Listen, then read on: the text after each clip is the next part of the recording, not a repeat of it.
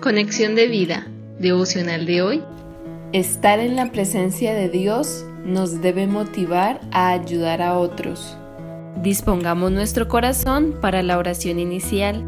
Señor Jesús, gracias por venir del cielo a la tierra para rescatarme y darme una nueva oportunidad de vida. Gracias Espíritu Santo por revelarme la gloria de Cristo cuando busco su presencia y por poner en mí el deseo de ayudar a otros a encontrarse contigo, para que puedan conocerte y experimentar tu gloria. Amén. Ahora leamos la palabra de Dios. Lucas capítulo 9 versículos del 32 al 35. Y Pedro y los que estaban con él estaban rendidos de sueño, mas permaneciendo despiertos, vieron la gloria de Jesús y a los dos varones que estaban con él. Y sucedió que apartándose ellos de él, Pedro dijo a Jesús, Maestro, bueno es para nosotros que estemos aquí y hagamos tres enramadas, una para ti, una para Moisés y una para Elías, no sabiendo lo que decía. Mientras él decía esto, vino una nube que los cubrió, y tuvieron temor al entrar en la nube. Y vino una voz desde la nube que decía, Este es mi Hijo amado, a él oíd. La reflexión de hoy nos dice, La gloria de Dios se manifiesta en nuestras vidas mortales. Él quiere darnos la gloria de un Dios vivo, victorioso, que venció la muerte, que venció el mal y abrió las puertas del cielo para que disfrutáramos de toda su plenitud. Cuando se abrió el cielo, Dios dijo, este es mi Hijo, mi elegido, escúchenlo a Él.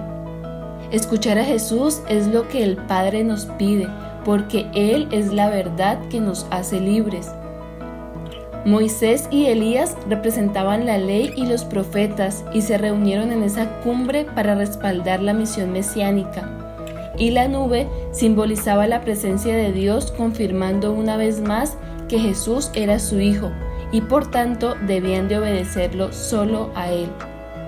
Un momento decisivo en la vida de Jesús que iba camino a la cruz en Jerusalén.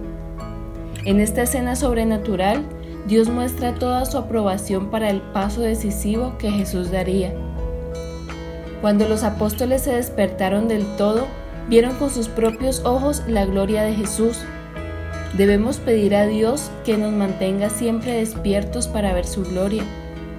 Cuando Pedro entendió esto, no quería bajar de la montaña, quería quedarse allí, en el descanso de la presencia de Dios. Pero tenemos que entender que el Señor quiere que ayudemos a otros y para eso debemos descender de la montaña a este valle del mundo y afrontar la realidad que nos rodea.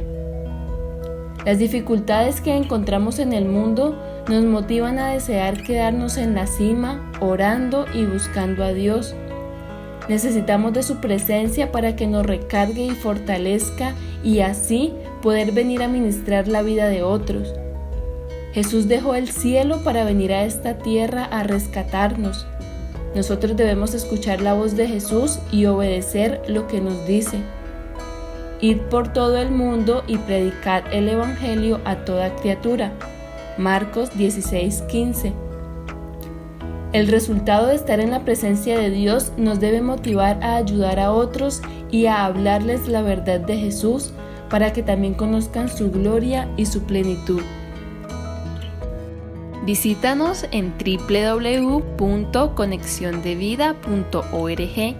Descarga nuestras aplicaciones móviles y síguenos en nuestras redes sociales.